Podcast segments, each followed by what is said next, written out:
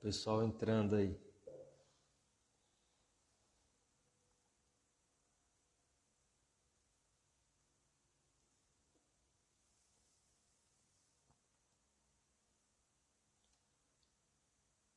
Estamos ao vivo, hein, jovem?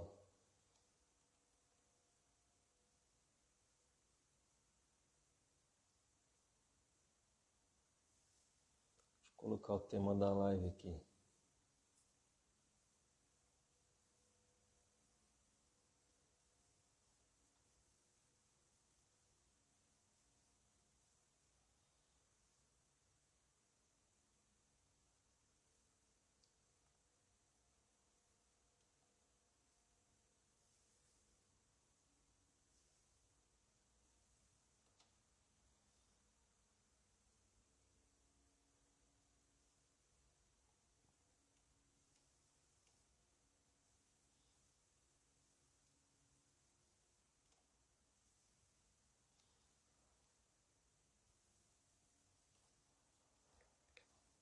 Certo.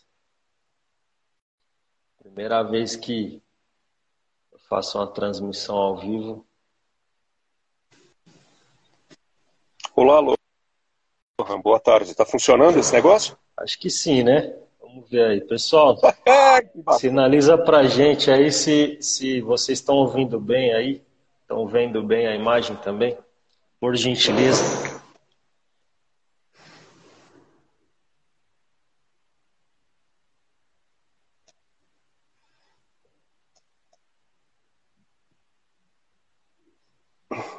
Só que tiver no comentário aí.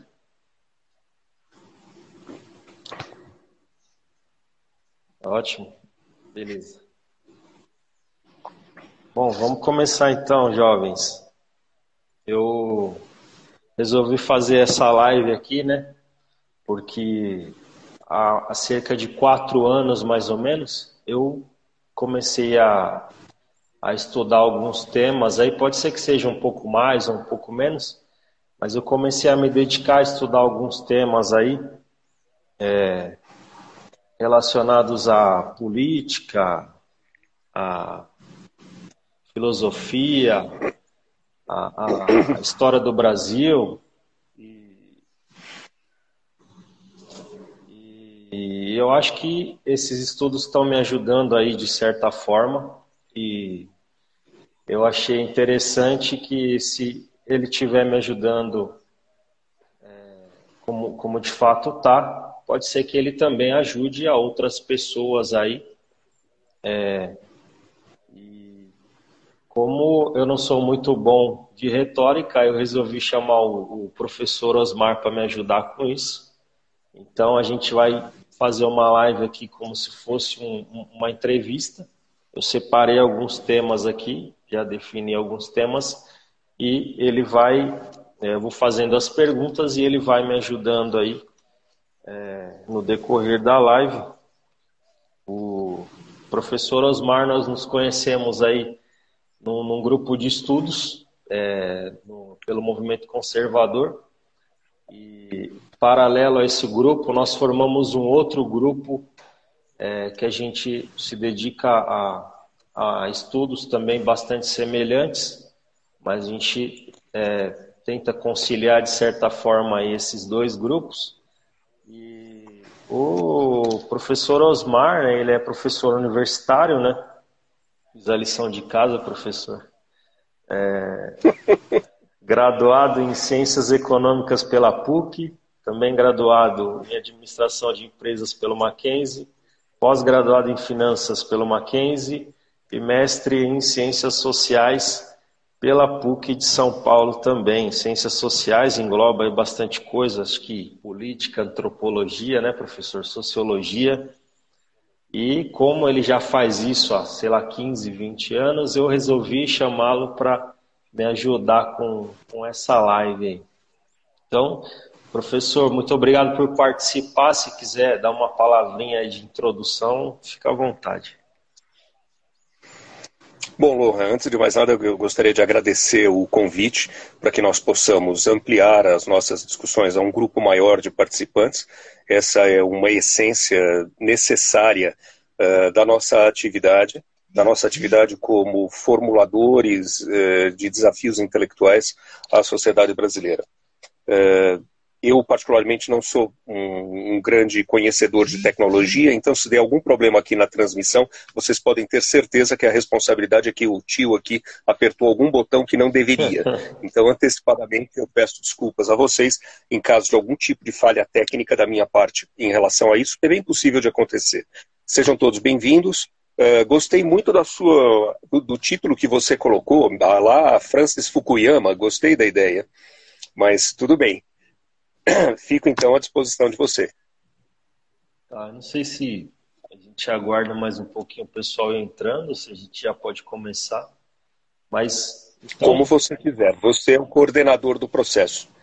Tá, de qualquer forma, então, já que é, o senhor mencionou o tema da live aí, acho que é bom a gente começar por aí. É, eu, eu queria perguntar então, professor, o que, que você acha é, das pessoas?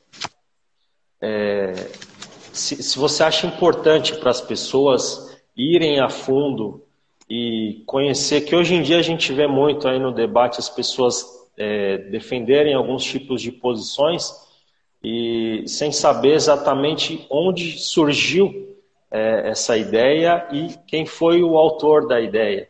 O senhor acha que é de fato importante as pessoas tomarem contato e, e ficarem é, sabendo é, de onde vêm essas ideias que eles defendem, que eles acreditam e quem foram os autores?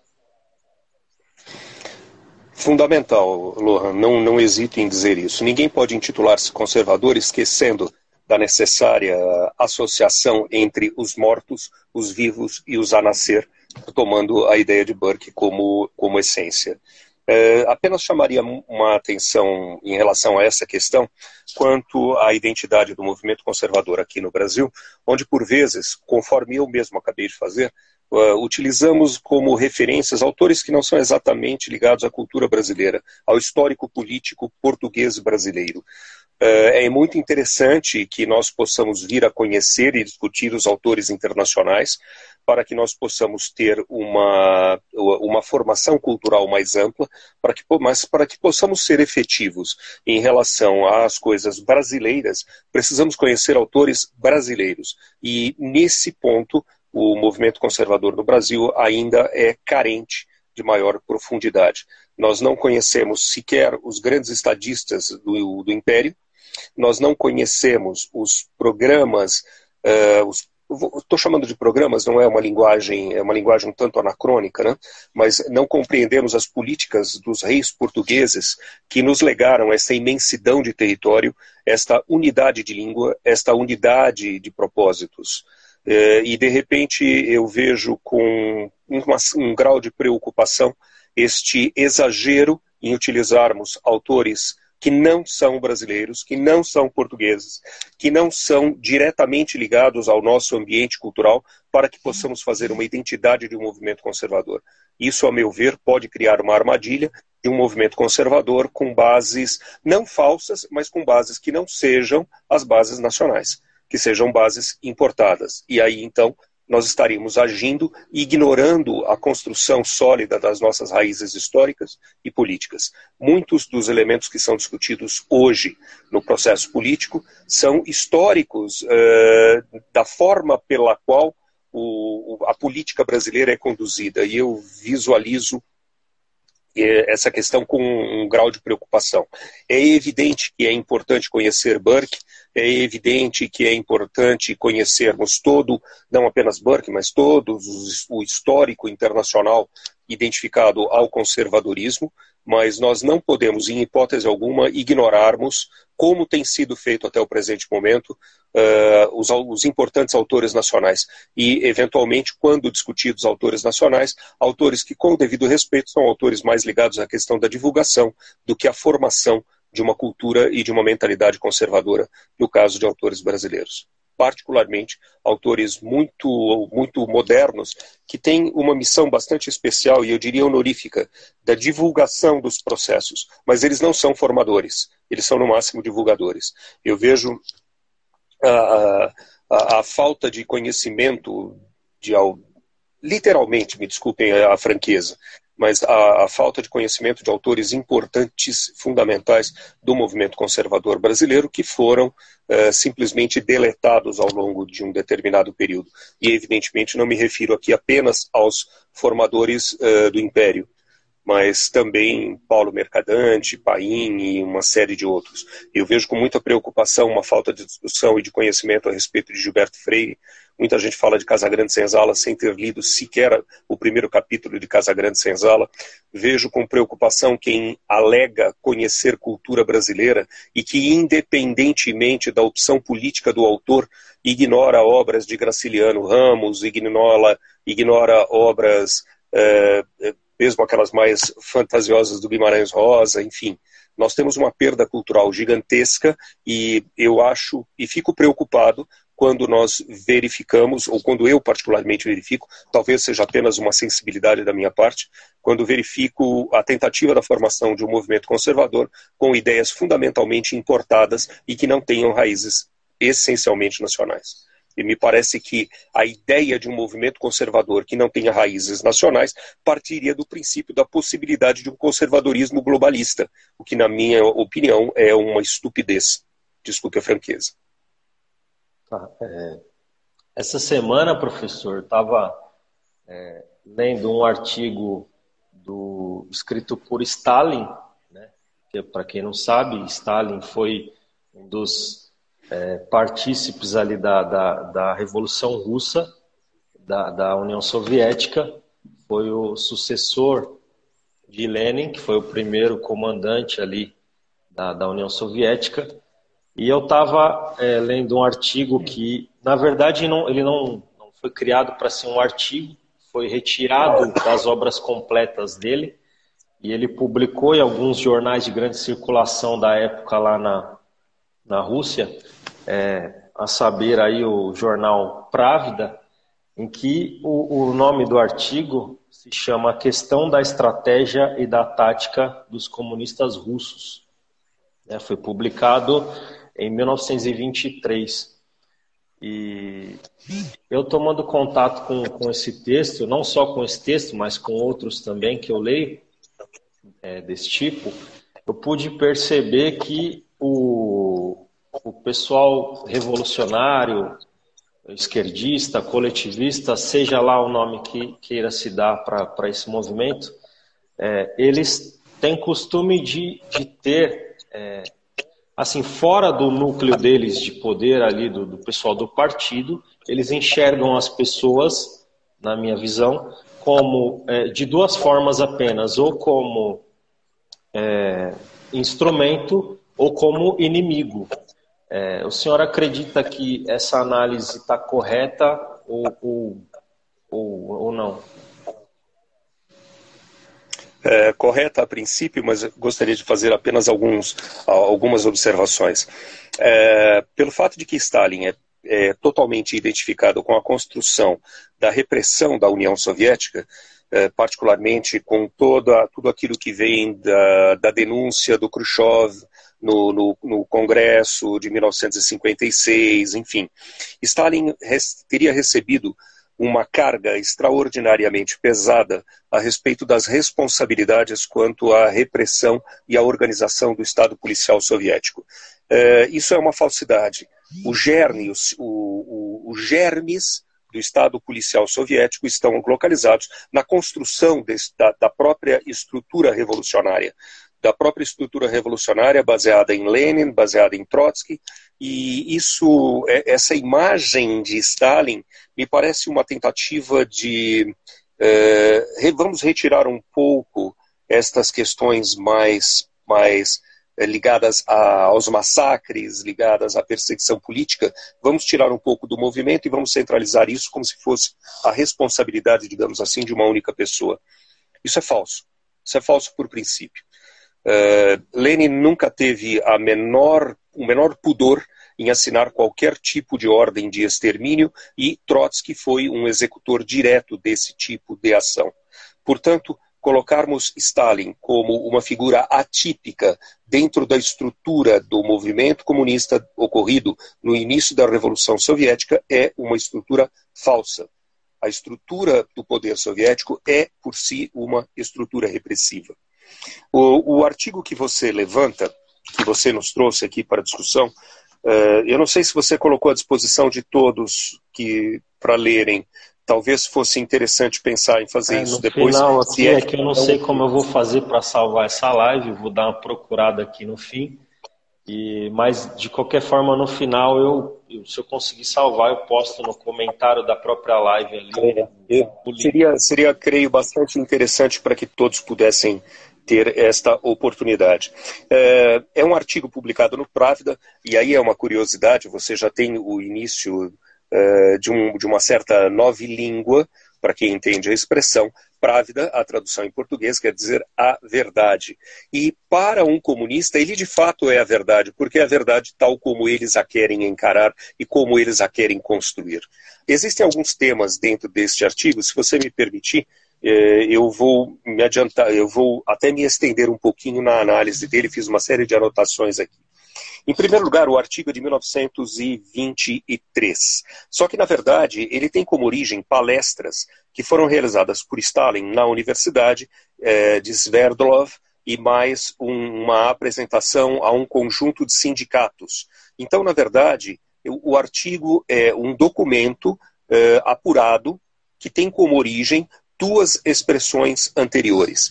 Então, como ele é publicado em março de 1923, na verdade, as expressões anteriores, as expressões orais, tanto na Universidade de Sverdlov quanto para os sindicalistas, é anterior ao dia 14 de março de 1923.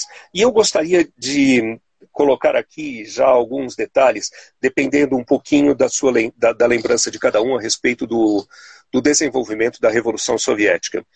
É, na, na última linha da introdução, Stalin escreve literalmente assim. Ah, outro detalhe. É, é, muito comum classificarmos, você encontrar classificações de Stalin como um bruto quase incapaz de raciocínio, uma pessoa meramente operacional, e isso é de uma falsidade terrível. É, novamente entramos aí dentro de um misto das oposições real, é, realizadas entre Stalin e Trotsky, né? Todo trotskista acha Stalin absolutamente um bruto.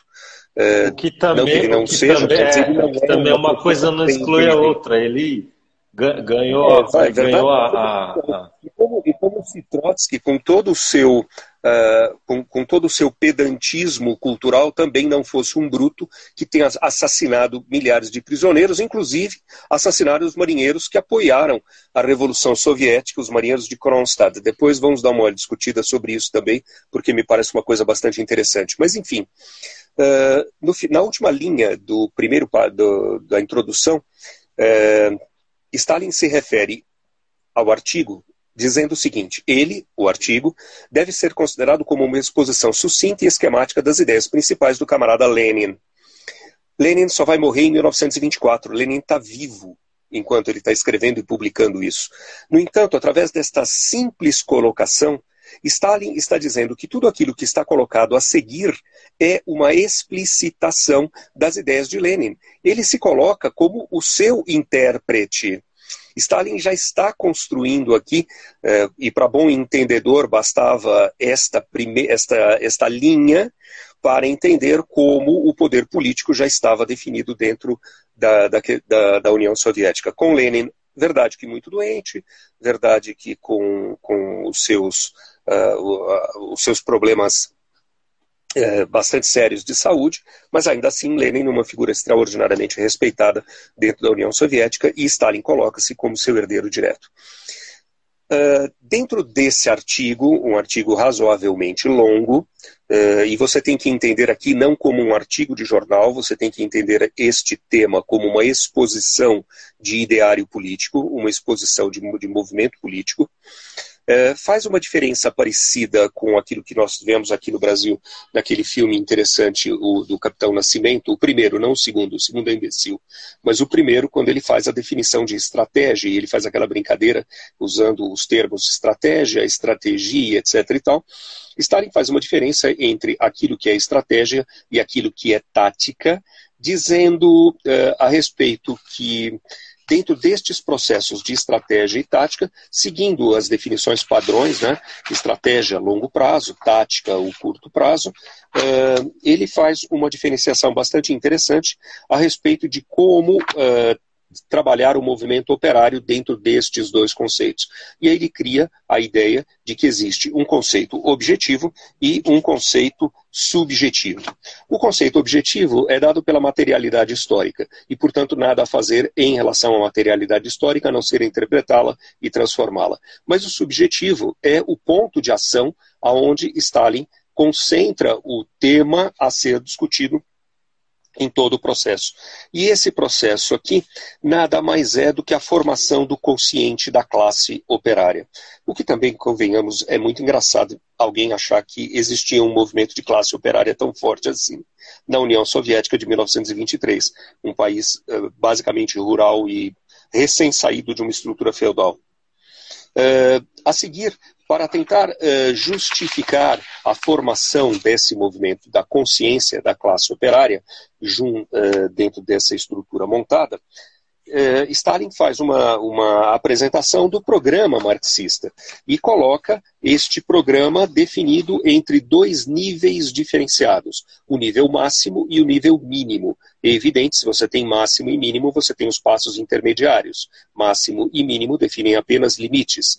E através deste conceito de máximos e mínimos, Stalin define no conjunto do seu texto o que é a estratégia e o que é a tática. Mas o máximo e o mínimo estão subordinados à questão da tomada e da manutenção do poder, seja a que preço for.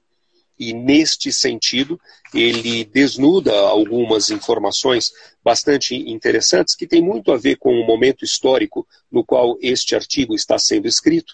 Uh, porque tem a ver com o final da Revolução Russa, tem a, final, com, a ver com o final da Guerra Civil. Uh, nós não podemos esquecer que a Revolução Russa é, na verdade, dividida em diferentes temas e temo, tempos. Perdão. Existe uma primeira revolução, conduzida basicamente pelos burgueses e estou usando os termos que Stalin usa, né? uh, pelos burgueses e pelos socialistas revolucionários, que afasta o czar, afasta a estrutura imperial soviética, cria, uh, perdão, uh, imperial russa, criando aí uma, uma, república de origem de origem burguesa e social revolucionária. É importante caracterizar esse social revolucionário existe muita relação em, eh, com isso em relação a proprietários de terra. Uh, não exatamente latifundiários, mas proprietários privados de terra.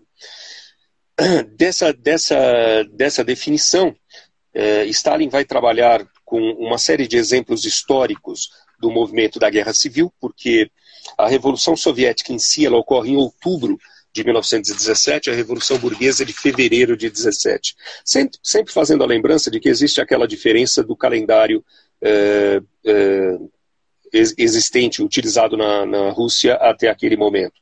Então, os meses são um pouquinho diferentes, né? Mas dentro, desse, dentro desse, desse aspecto, o Stalin, no artigo, vai desenvolver uma série de questões históricas ligadas à guerra civil, porque logo depois da Revolução de Outubro, que é o poder bolchevique, aí sim é o poder concentrado em Lenin, é, começa uma guerra civil orientada basicamente por contra-revolucionários de diferentes matizes, é bom que se diga, não são todos uniformes, ainda que extraordinariamente é, bagunçados em termos de sua organização. Essa, essa fra, esse fracionamento deste movimento contra-revolucionário permitiu com que o Exército Vermelho, o Exército Comunista, sob a liderança de Trotsky, conseguisse vitórias eh, militares extremamente importantes e acabasse batendo em cada um dos seus opositores de uma maneira separada, obtendo a, a vitória final para os, os, os soviéticos. Mas é interessante é, quando se fala da tática, e aí eu gostaria de usar vou, vou fazer a leitura literal do, daquilo que Stalin escreve e possamos vir a entender através desta leitura literal desta sentença aquilo que caracteriza o movimento comunista até os dias de hoje. Literal, abro aspas. Por isso, as ações e os resultados da tática devem ser avaliados não em si mesma, não do ponto de vista de seu efeito imediato, mas do ponto de vista das tarefas e das possibilidades da estratégia. Portanto, existe uma subordinação em relação àqueles princípios máximo e mínimo, sendo que todos eles estão definidos em termos de estratégia. O prazo desta estratégia não é delimitado. Mas, e tudo aquilo que for feito em relação a uma tática está subordinado a este objetivo final. Eu acho que esse é um ponto central eh, é uma frase que fica colocado logo no, no subitem 4, a tática, e, mas esse é o ponto central de todo o processo interpretativo. Independente daquilo que se faça, o movimento possui uma estratégia final de tomada de poder, com princípios máximos e princípios mínimos, mas entre esses princípios máximos e mínimos, diferentes graduações, e tudo aquilo que for feito pelo processo está subordinado a uma estratégia previamente definida e muito bem elaborada. E essas táticas, sejam elas quais forem, ficam sendo subordinadas a estas exigências. E, portanto, recuos são plenamente aceitáveis, desde que subordinados sempre à ideia de uma vitória final. Esta é a essência deste artigo. É, e quando você coloca, Lohan, muito ele bem... Ele fala a respeito é... de ter um tempo certo também, né, professor? Porque ele fala daquela Sim, primeira claro. tentativa da tomada de poder dos revolucionários. Acontece aquele massacre Sim. absolutamente é, é, violento ali no meio da praça. E ele, ele menciona isso também, né? Você precisa e é curioso, delimitar massacre de a estratégia. Nem é, é e esse massacre de 1905 nem é propriamente um massacre é, de revolucionários comunistas. É, na verdade, são grupos organizados da sociedade civil russa, organizados por um padre, na verdade, que está pleiteando redução do preço do pão. É, em 1905, o czar, se não me engano, nem estava na, na, no palácio. Foram os comandantes militares que perderam, o, perderam os nervos e acabaram gerando aquela situação. Nem era propriamente dito uma tentativa de poder revolucionário, era um protesto em relação ao preço de pão. É, isso é bastante, é bastante curioso. É, professor, você, é bastante... É, eu não, não eu, eu, me considero uma pessoa que discordo em 100% de tudo o que fez e de tudo o que acreditava Stalin. No entanto, eu estava essa semana lendo esse artigo para poder entender melhor como pensam eles, indo direto na fonte primária, porque eu entendo que se eu fico consumindo somente os canais é, é, de YouTube daquelas pessoas que concordam comigo, se eu fico só assistindo televisão no canal daquele que concorda comigo, eles vão, obviamente, ficar sempre criticando o outro lado, mas eu só vou saber se aquilo é verdade realmente se eu for até a fonte primária entender qual que era de fato a ideia dessas pessoas. É, é, você acha tentando fugir do sonho. Você acha que é, que é importante de fato as pessoas terem mais contatos com outras ideologias que não as, as deles próprias? Claro, porque a única forma de você adquirir um mínimo de é, não vou dizer de certeza, mas um mínimo de confiabilidade nas coisas das quais você acredita porque afinal de contas, quem não se submete à prova tem, antes de mais nada, uma insegurança brutal sobre aquilo que acredita. Aquilo que você acredita deve ser firmado pela tese dos contrários, é, excluindo-se eventualmente aí as questões ligadas à fé. Não estou discutindo os aspectos de fé, mas discutindo os aspectos de formação intelectual e de formação política sem a menor sombra de dúvida. As questões de fé correm por um outro caminho bastante diferenciado, e aí, neste momento, pelo menos nesta live, vou me abster de comentários a respeito deste campo. Vou me ater às questões do campo da política e da economia. É, o Thomas Sowell, que não sei se vai dar para o pessoal ver, esse senhor aqui, ele, ele tem uma tese de que as pessoas basicamente são separadas em pensamentos restritos e pensamentos irrestritos. O pensamento restrito, basicamente, seriam pessoas como, como eu e o senhor, que acreditam que o ser humano é, é limitado e que ele não consegue, em certos assuntos, é, é, alcançar um, um, um nível de intelecto que ele possa resolver certos problemas e, e, e, a gente entende que a realidade é como ela é. E o de pensamento irrestrito ele diz que são aquelas pessoas que é, é, buscam soluções definitivas para problemas absolutamente complexos. E, e, vou dar um exemplo aqui é, dos coletivistas né? O, o Karl Marx tinha aquela ideia de, de comunismo de estatização total dos meios de produção. E os, alguns economistas vieram depois dele e é, jogaram essa tese dele na lata do lixo, porque simplesmente é, não é possível você estatizar tudo quanto existe, porque se você não tiver, é, porque eles não conseguiriam ter um cálculo de preço nessa proporção, né? Você não consegue ter um mercado pra, é, e a competição para poder gerar um preço ali, o senhor pode falar melhor sobre isso. É, é, não é possível que as pessoas calculem o preço é, correto das coisas, então, se não tem, não tem cálculo de preço, não tem economia. Eles, é, é, ele tentou abarcar to, todo esse, esse pensamento dentro de uma tese e o Thomas Sowell, ele, ele costuma enfatizar que não é possível fazer esse tipo de coisa, né? É, queria que o senhor falasse um pouquinho a respeito desse tema. Essa questão está muito ligada a, um, a, uma confusão entre custo e valor. Uh, custo é algo que pode sim ser parametrizado. Eu, para que eu possa eventualmente produzir uma caneta, eu vou usar matéria-prima, energia, máquinas, equipamentos, mão de obra, etc. E tal. Então, eu posso estabelecer o custo da caneta, ligado estritamente a um fator de produção. Mas o preço da caneta, que é aquilo que cada indivíduo está disposto a, uh, a trocar pela caneta. Por quê? Porque nós vivemos numa sociedade com divisão social do trabalho profunda e, portanto, eu não tenho a menor ideia de como fabricar uma caneta. Para que eu possa comprar uma caneta, eu realizo outras atividades mediante as quais adquiro o denominador comum de valor, que é moeda.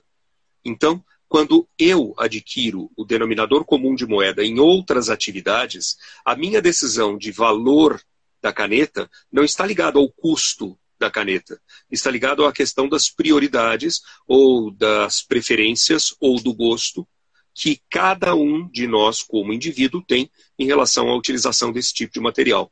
Então, por exemplo, tanto faz esta caneta ou esta daqui, ambas, em termos de utilização, fazem a mesma coisa, permitem um registro escrito. Contudo, esta caneta é uma caneta tinteira faz a mesma coisa que essa daqui, que é uma caneta de ponta de nylon. Mas a percepção de valor que cada um de nós dá em relação a este modelo ou ao outro não tem relação com o seu custo de forma direta. A minha percepção, o meu prazer em utilizar uma caneta como esta, faz com que eu a tenha com um significado de valor que é completamente diferente do significado de valor que outra pessoa tem em relação a este mesmo bem. Portanto, a, a, noção explícita de valor e custo são coisas estritamente diferenciadas. E como eu adquiro o elemento de troca, que é a moeda, com outras atividades, eu, na verdade, estou medindo o quanto estas outras atividades podem ser comparativas à minha noção de valor da caneta. Portanto, valor é algo completamente subjetivo. Valor não é uma planilha de custos, são coisas intrinsecamente diferentes. E, portanto, dentro deste intervalo gigantesco de definição, a valorização, a percepção é algo completamente íntimo. é, seguramente a maior parte das pessoas não tem essa mania que eu tenho de usar caneta tinteira. Usam tranquilamente uma caneta esferográfica, a qual, em termos de utilidade, é rigorosamente igual. Permite o registro escrito. Entretanto, por questões muito privadas, eu estou disposto a trocar horas de, de outras atividades que tenho em relação a esse tipo, a esse modelo. portanto, Outras pessoas não têm. Um grupo de pessoas, ou até mesmo uma só pessoa, no controle de todas as coisas que são vendidas, não poderia aplicar esse raciocínio em tudo, não é mesmo? Hipótese alguma. Até porque, se eu tenho muitas pessoas que pensam como eu, nós vamos ter uma, um indicativo para todos os empreendedores da necessidade de construção de mais fábricas de canetas para canetas tinteiro. Se ao contrário, se o movimento for o inverso, vai existir uma indicação para um volume maior de fábricas de caneta de ponta de nylon. É, e, portanto, nós temos aqui a questão do comportamento do consumidor, alocando da melhor forma possível os recursos de uma economia de acordo com os seus desejos e necessidades. Existem necessidades? Claro que sim, necessidades básicas de sobrevivência, mas existem outras que não estão alocadas exatamente como necessidades básicas de sobrevivência. Jamais colocaria uma caneta como uma necessidade de sobrevivência. Entretanto, entre essa, esse comportamento do indivíduo, você passa as sinalizações para os investimentos eh, necessários para atender o desejo de uma parte ou de outra da população. Transformar tudo exclusivamente nos seus aspectos essenciais é raciocinar como um tratador de jardim zoológico. Desde que os animais estejam alimentados, eles estão felizes. Dentro de jaulas, é verdade, mas felizes porque alimentados. Ora, é, é basicamente este o tipo de raciocínio que ampara estas visões focadas única e exclusivamente nas necessidades mais imediatas de sobrevivência física é o, é o pensamento do tratador de jardim zoológico. Em cima disso, professor, o, Thomas Sowell também ele, ele trata de um outro tema que é a respeito do que a gente estava falando anteriormente do movimento revolucionário, em que ele diz que as, as pessoas que são desses movimentos coletivistas aí, do movimento negro, do movimento feminista, as pessoas que são marxistas, tende a ficar demonizando as outras pessoas que discordam da opinião delas, é, porque, diz ele, né, que se, se as pessoas não pintarem o adversário delas dessa forma, como sendo o demônio na Terra, né? Então, portanto, se você discorda de mim, você é fascista, você é racista, você é, é taxista. Então, é, é, eles precisam fazer isso porque se as pessoas é, é, colocarem todo mundo é, em grau de igualdade, entendendo que ambos os lados estão buscando soluções de boa vontade para tentar melhorar o bem-estar das pessoas, eles vão ter que deixar de focar nesse elemento que é o de, de, de pintar outra pessoa como, como alguém ruim e focar somente nos argumentos. E ele fala que se for o caso e focarem nos argumentos, os coletivistas tendem a levar a, a pior. O que, que você acha disso? É, esse tipo de pensamento ele tem duas raízes. A primeira delas, a primeira delas é formar uma identidade de grupo daqueles que auto-identificam-se como os participantes do bem. Então, todos aqueles que pensam como eu são também participantes do bem, e se eu penso desta forma, eu também sou do bem. Então, faz uma identidade coletiva que dá uma segurança psicológica a quem naturalmente já não a tem. Né? Se você, como indivíduo, não tem uma segurança psicológica do seu eu, se você não tem uh, uma, um, um, controle, um superego realmente afirmativo, você vai buscar esse superego no coletivo, né? vai buscar o paisão dentro do coletivo. Uh, então, esse é o primeiro ponto. O segundo ponto é que você desumaniza todos aqueles que não pensam como você. Cria-se qualquer tipo de adjetivação, não importa o quanto essa adjetivação possua uma realidade entre conceito e atitude, mas você cria uma adjetivação que, no princípio, exclui todos aqueles que não pensam como você, poupa a você o trabalho de pensar sobre os possíveis argumentos que aquele outro lado tem, e no frigir das contas, dependendo do grau de desenvolvimento disso, nada mais fácil é do que você pensar fisicamente na eliminação daquele que representa o mal. Então, tem duas questões aí.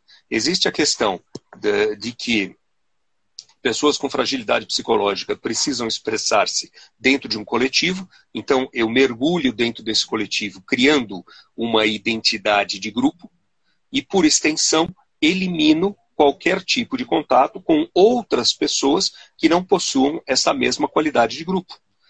Qualidade entendido não, não no sentido uh, de valor, mas qualidade simplesmente no sentido de ordem de valores idêntica. E aí, portanto, no limite, eu, em primeiro lugar, evito qualquer tipo de raciocínio a respeito do argumento destas pessoas que não fazem parte deste, deste curralzinho, e, ao mesmo tempo, num desenvolvimento, e aí partimos para graus políticos revolucionários, nada mais fácil do que você eliminar aquele que já está previamente definido como seu inimigo mortal. Eliminá-lo de qualquer hipótese que seja, desde um cancelamento de uma conta de Twitter eh, até uma eliminação física no seu sentido puro e simples.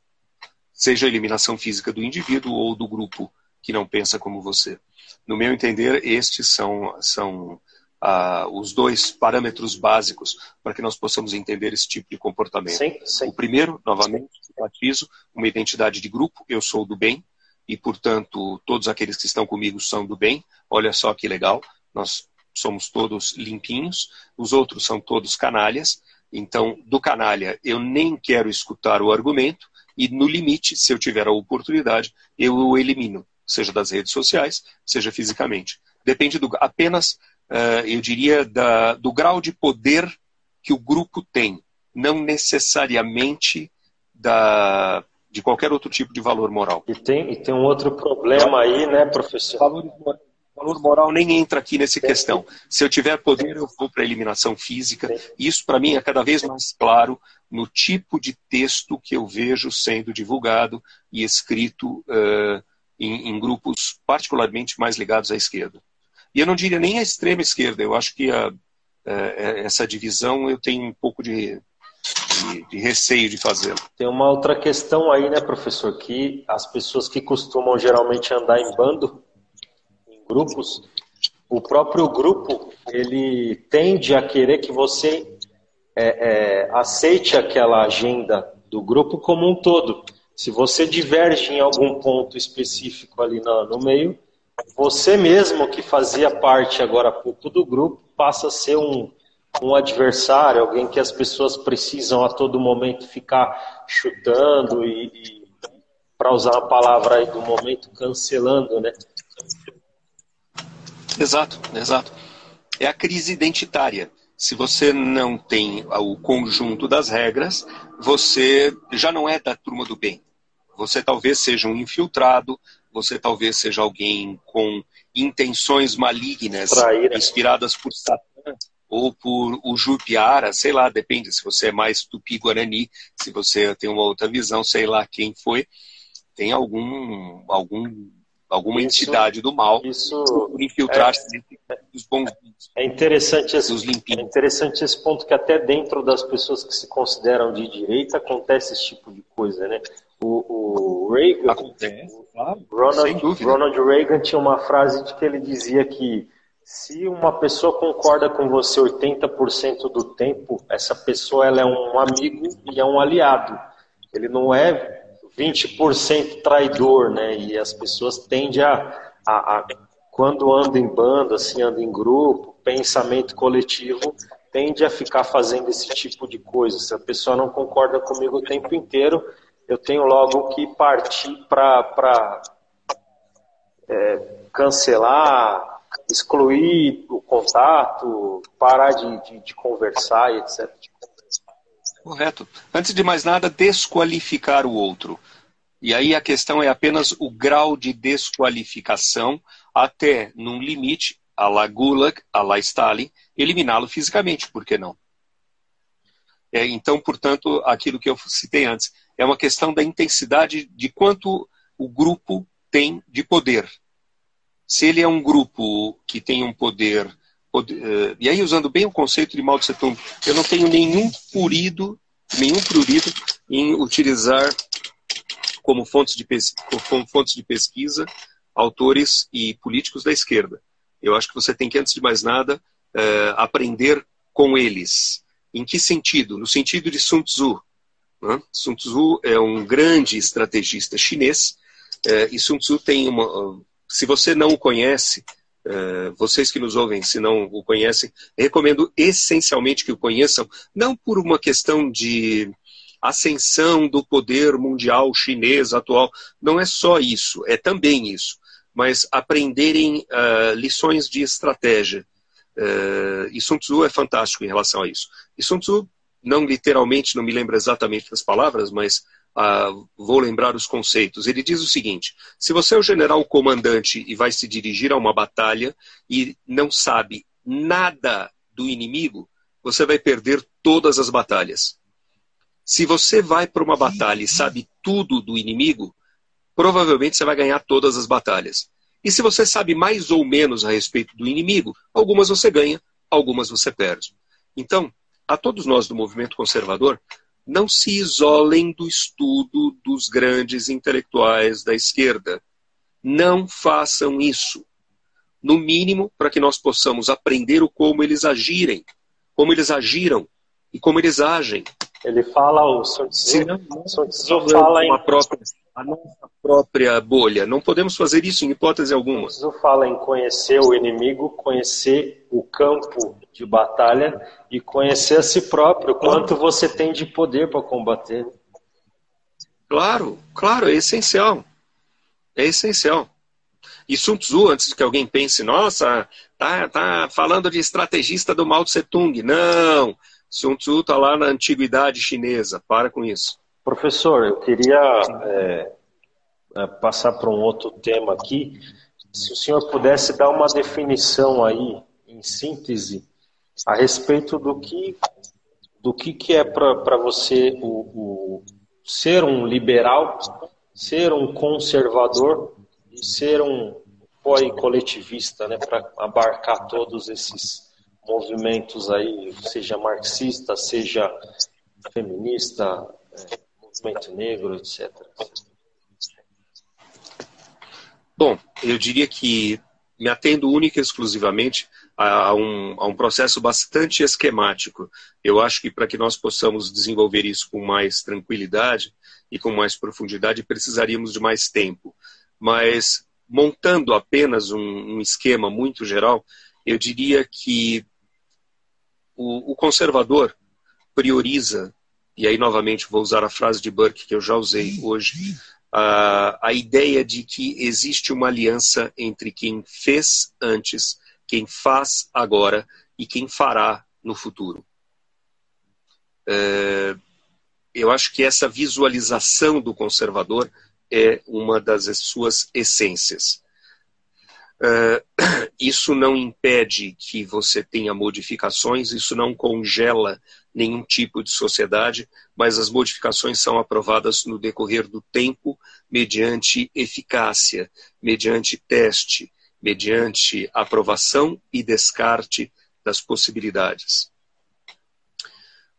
Um, um, um coletivista parte do princípio de que existe, e aí vou usar um termo Rousseau, vai, existe uma vontade geral que, se é, uma vez identificada, dirige necessariamente para o bem do conjunto, ainda que no decorrer da aplicação destas ideias, em função de um objetivo maior, em função de uma, de uma ideia de salvação do homem no sentido político de salvação material do homem, não salvação espiritual. Essa salvação espiritual, essa salvação material é, pode ser feita pelo coletivo, pela vontade geral, ainda que no decorrer da aplicação dessa vontade geral, alguns indivíduos tenham que ser guilhotinados, fuzilados, gaseificados. Utilize qual for a expressão, mas basicamente é a, a ideia de que essa vontade geral é perceptível desde que você tenha determinados tipos de ferramentas intelectuais interpretativas, e como você, você tem estas ferramentas e os outros não a compartilham, nada mais justo do que você conduzi-los, tal como Moisés, à terra prometida, ainda que você deixe alguns mortos pelo deserto de fome e sede depois de 40 anos. Uh, um, um, um, um, indivíduo que tenha uma postura mais é, liberal, digamos assim, é alguém que tenta flutuar um pouco entre os dois campos, reconhece a força da ideia do indivíduo, mas reconhece também uh, a necessidade de que a liberdade do indivíduo seja ampla, total e restrita. Essa ideia de uma liberdade ampla, total e restrita do indivíduo, vista por um liberal, ela não é confortável nem para o conservador, nem para uh, um, um, revolucionário. É, é bom que se diga em relação a esses dois pontos. Por quê? Porque se o liberal coloca como cerne essa total autonomia do indivíduo, ele, antes de mais nada, rompe com o contrato das gerações dos conservadores. E se ele coloca a autonomia do indivíduo, ele rompe com a ideia da vontade geral. Portanto, o liberal, na verdade, ele encontra-se equidistante e desses dois pontos. E eu não os coloco como extremos, estou dizendo simplesmente diferentes dois, dois pontos de vista uh, bastante diferenciados a respeito dessa questão da, da prioridade do indivíduo. É, o liberal teria mais dificuldades em adaptar-se à ideia da noção geral, da, da vontade geral, creio eu. Mas não podemos minimizar, em hipótese alguma, o desconforto do liberal frente a uma tradição. Professora, as pessoas tendem a confundir um pouco a respeito do termo conservador. Eu acho até um termo ruim, né, para designar o espectro político, mas eles tendem a confundir com um certo moralismo ou com religião. É, tem alguma coisa a ver com isso? O pensamento tem, político? Tem. É, Afinal de contas, a tradição pode carregar, aliás, a tradição necessariamente carrega valores morais e vai carregar também valores de vida espiritual. Certamente o fará. Eu diria que a confusão principal é, não é propriamente essa, mas sim a noção entre conservadorismo e reacionarismo. O reacionário é aquele que parte do princípio que tudo aquilo que foi feito no passado é perfeito e não deve ser modificado é, este, a, a, visão reacionária identifica no passado uma ideia de ouro, que, uh, uma idade de ouro, e que esta idade deve ser preservada uh, não apenas na sua essência, mas em todo o seu conjunto. Uh, e o conservador reconhece que existem questões que são perenes, mas existem outras que são temporais. Essa é a grande confusão, a meu ver, na interpretação vox populi do, da ideia de conservador. A ideia de que o conservador é alguém que quer preservar usos, costumes, moral e tradição de séculos passados sem nenhum tipo de adequação. Isso não é verdade. Existem pontos que são âncora do pensamento conservador e, como âncora, eh, estruturam o pensamento conservador. Mas o pensamento conservador não é só constituído de âncoras. Ele é constituído de aberturas, mas que não são aberturas impostas por grupos ou impostas por indivíduos. São aberturas que são testadas ao longo do tempo e são, se provadas adequadas, incorporadas ao novo, a um novo modus vivente, mas se renegadas, são descartadas. Essa, a meu ver, é a grande confusão que existe em relação à, à interpretação do que é ser conservador. As pessoas misturam o conservador com o reacionário. Este, sim, imagina uma sociedade congelada no tempo. O que não é isso conservador, em hipótese alguma. É, eu acho, eu, eu, não, eu não acho que necessariamente o termo conservador não seja bem empregado. E me parece que ele é sim bem empregado, desde que uh, as pessoas possam vir a ser esclarecidas em relação a estas diferenças, estas sim essenciais e fundamentais, entre um processo reacionário e um processo conservador. O, o que, na verdade, eu acho que eu, eu coloquei errado, né? Não, não é que a confusão está em, em, essas coisas não estarem relacionadas. É que para uma pessoa ser conservadora, não necessariamente ela precisa professar uma mesma religião que as outras ou é, ser uma pessoa ah, moralista. Ela, ela acha que isso tem que ser preservado porque é, faz parte da, da tradição, mas ela não necessariamente tem que aderir a uma religião para ser considerado um conservador. Sim, claro. Claro. É, é. Eu queria passar por um... Até porque, o Até porque o conservador, necessária e obrigatoriamente, ele só pode vir a ser pensado no âmbito nacional e, portanto, com os valores característicos de uma dada nacionalidade. Caso contrário, nós imaginaríamos essa figura esdrúxula, esse monstro, que é um conservador globalista. Isso é um absurdo.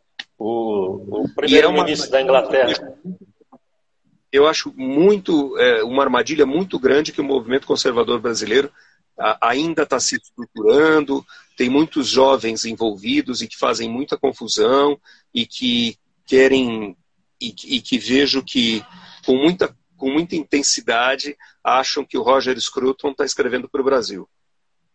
Professor, eu queria adiantar para mais um tema, que eu separei outros dois temas, mas acho que pelo tempo aqui não vai, não vai ser possível. Mas eu queria abordar um outro tema aqui, que é o seguinte. Um... Para ser franco, eu estou tentando adivinhar onde está, onde que tem o tempo é, aqui. Eu... Depois você me ensina, porque eu não tenho a menor ideia de como eu estou olhando o tempo aqui. Você que está controlando aqui. Lembre-se que nós temos o compromisso do grupo de estudos às 16 horas. Claro, eu, eu costumo assistir as lives aqui, geralmente elas levam uma hora. Eu não sei se em algum momento o Instagram vai avisar aqui com algum tipo de, de, de contagem de relógio, mas aqui eu também não estou visualizando nada. Mas também, só para também não cansar o pessoal aí com, com muito tempo, eu queria falar sobre. É, tem um jornalista, um escritor norte-americano, chamado Andrew Breitbart. Ele, ele escreve para o Washington Times e é fundador do portal de opiniões chamado Breitbart News. Ele tem uma teoria de que é o seguinte, que a, que a política ela é só a foz dos problemas de uma sociedade. Portanto, a nascente desses problemas seriam na cultura da, da sociedade, na falta de conhecimento dessa mesma sociedade, é, é, no ensino, etc. O senhor é, é, compartilha dessa ideia? Totalmente, totalmente. A política é a busca do conquista do poder. Vamos ser bem claros em relação a isso. A política é, simboliza o conjunto da, das regras e, das e da luta pela questão do poder de controle da sociedade. Uh, a forma como esta a, a forma uh, a maneira pela qual este conflito é dirigido ela é derivada do mundo cultural sem a menor sombra de dúvida. Sem a menor sombra de dúvida. Assino isso embaixo concordo integralmente com isso já já de muito tempo já de muito tempo a, a, a estrutura cultural uh, desenvolve e amplia os valores que são compartilhados estes valores é que entram na luta pelo poder. E à medida em que você tenha uma construção sólida destes valores, a luta pelo poder estará inclinada em uma ou em outra direção. Política é, é, é uma visão muito crua, muito crua de política. Eu não tenho nenhuma visão idealista de política. Política é a luta pelo poder, ponto. Agora, por que existe a luta pelo poder? Porque existem pontos de vista, existem estruturas de valores, estruturas de pensamento distintas entre a sociedade. Quanto mais distribuído for esta questão de solidificação dos valores culturais, isso vai se refletir na política, na luta pelo poder usar, eu concordo integralmente. Utilizar, a, utilizar a política para fazer algum tipo de mudança estrutural na maneira como as pessoas vão se comportar ou vão pensar, isso é típico do pensamento do, do coletivista que as pessoas costumam falar. É o pensamento é o, é o progressista, é claro, né? utilizar a política para impor uma, uma claro. determinada vontade, né? Claro, não adianta, certamente. Não adianta a gente querer tratar o sintoma sem, sem antes tratar a causa, né? Se, claro, claro. claro. Falar isso. E esse, esse, esse, é um, esse é um erro bastante grave que eu vejo hoje em dia nas discussões uh, do grupo conservador brasileiro. Vou chamá-lo de grupo conservador para evitar nomear especificamente determinados, determinadas áreas. A, a noção de que estes valores comuns devem ser trabalhados está é, sendo muito perdida por buscas e discussões a respeito de, de busca de cargos, busca de posições, é, enfim. Mas de uma, gostaria de deixar uma mensagem otimista em relação a isso. Nós temos que pensar que antes de 2013 a ideia de um movimento conservador era algo anátema na sociedade política brasileira, na sociedade intelectual brasileira.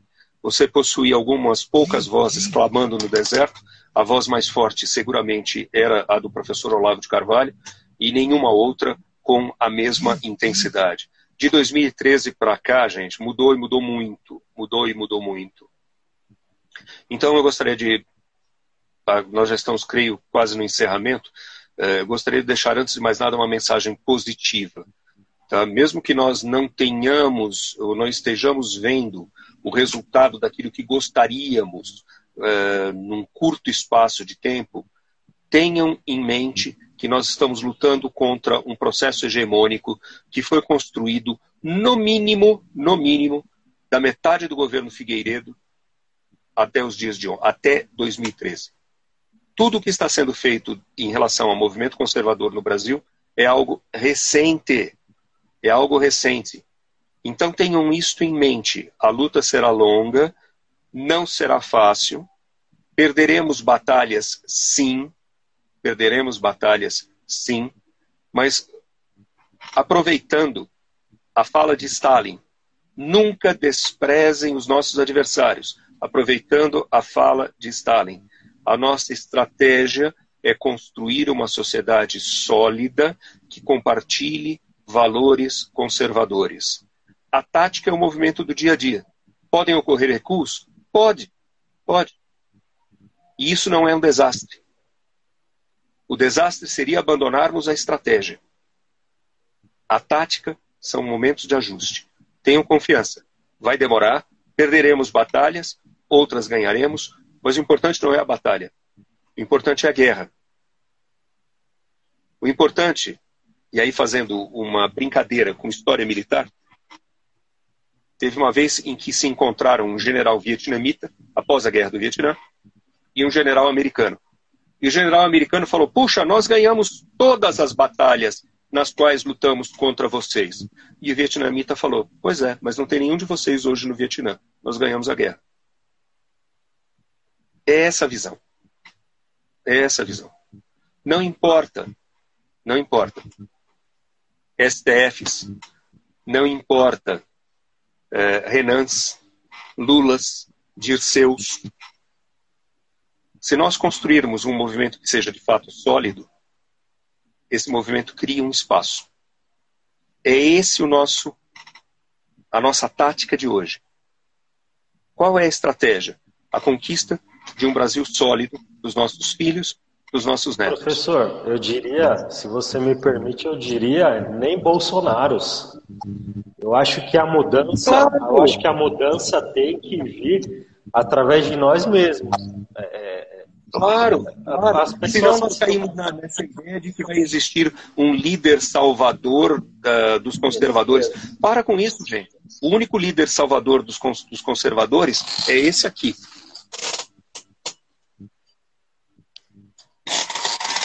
Nenhum outro. Não sei se vocês viram, porque eu não. As pessoas tendem a falar em justiça social, mas na minha visão, só é, é uma sociedade tanto mais justa ela será quanto mais pessoas justas tiverem. Então a gente tem que começar por melhorar nós mesmos antes de tentar melhorar. É óbvio, é isso mesmo, Lohan. É isso mesmo. Corretíssimo. Corretíssimo. Corretíssimo. Excelente. Então, Acho que eu vou fechar assim, professor. Vou tentar achar aqui onde vai matar a gente com toda razão. Vou, vou, tentar achar aqui onde está o local para salvar a live, tá? É, não me pergunta porque eu não tenho a menor ideia. Não sei nem como desligar o telefone agora. Qualquer... Eu vou desligar ele no total aqui. De qualquer forma, eu agradeço a participação aí do senhor. Primeiro, Vamos ver a repercussão aí se o pessoal vai gostar. Tentar, prometo que eu vou tentar melhorar aqui, porque eu estou olhando aqui. A fotografia que eu pareci deve, deve estar parecendo um Pokémon aqui. Ele tem uma cabeça gigantesca. Eu não sei como faz para ajustar isso. Depois eu descubro. Prometo que eu tento melhorar. Eu vou, vou, vou acompanhar então como vai ser a repercussão, se o pessoal vai gostar ou não. Se for o caso, a gente retorna outras vezes para falar de outros temas aí. Tem tanta coisa que a gente vem estudando lá no nosso grupo de estudo que eu acharia interessante compartilhar com, com o pessoal aí. Perfeito, perfeito. Foi um prazer, Lohan. Uh, agradeço muito a oportunidade, o convite e novamente insisto, gente, vocês me desculpem, se deu algum gato aqui no meio da transmissão, a resposta é minha que fiz alguma coisa errada aqui no meio da história. Beleza, professor. Eu vou desconectar o senhor aqui, então vou tentar salvar a live. Obrigado, viu?